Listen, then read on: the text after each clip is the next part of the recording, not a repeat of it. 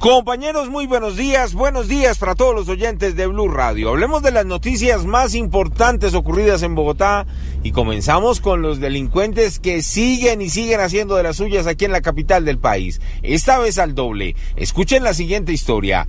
Dice la investigación que una banda de criminales robó a los pasajeros de un bus del SITP inicialmente en la localidad de Engativá y luego en los límites en la carrera 68 con calle 63 en las inmediaciones del Parque Simón Bolívar cambiaron de localidad, se fueron para Teusaquillo y robaron a otros pasajeros. Se habla de por lo menos 20 víctimas que se fueron para su casa sin las billeteras, sin sus pertenencias y sin sus papeles.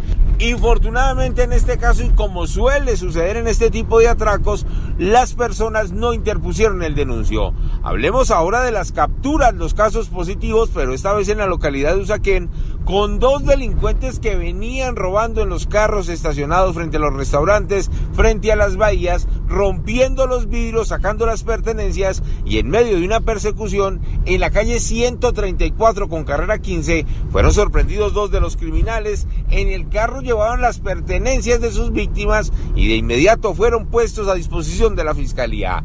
En unos minutos les voy a contar del por qué la policía estaba en la zona franca de Bogotá, del por qué luego en una bodega en el centro de la ciudad y qué estaban buscando precisamente en varios puntos de la capital del país. Ya les tengo detalles. Eduard Porras, Blue Radio.